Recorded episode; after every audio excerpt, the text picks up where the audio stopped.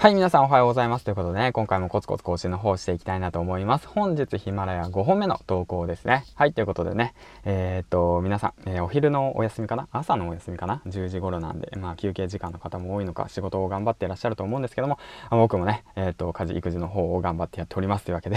隙間時間を使ってね、配信の方をしていきたいなと思います。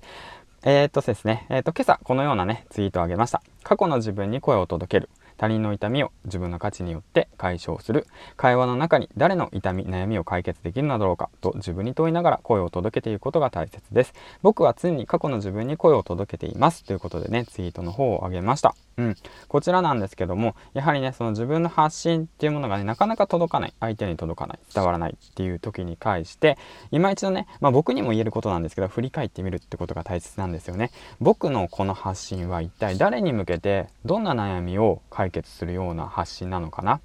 っていうことですよね。ただ単にその自分の言いたいことだとかそういったものを発信しているだけじゃ相手のね心には響かないですしましてや行動をねしてくれるってことなんてことももう本当もう全くないですよ。そのためにじゃあ自分が今発信することは誰の痛みを自分のどんな価値によってどうやって解消するのかどうやって解決できるのかってことを考えながら発信することが大切だよっていうことについてね今回は話していきました。うん。まあ、例えばの話なんですけども僕はえー、っとタバコをやめてタバコをやめました。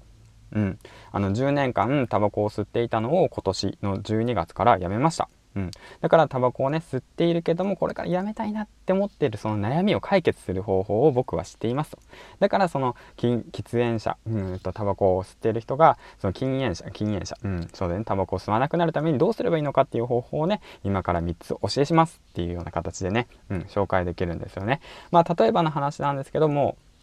喫煙所に行かない。タバコを買わない。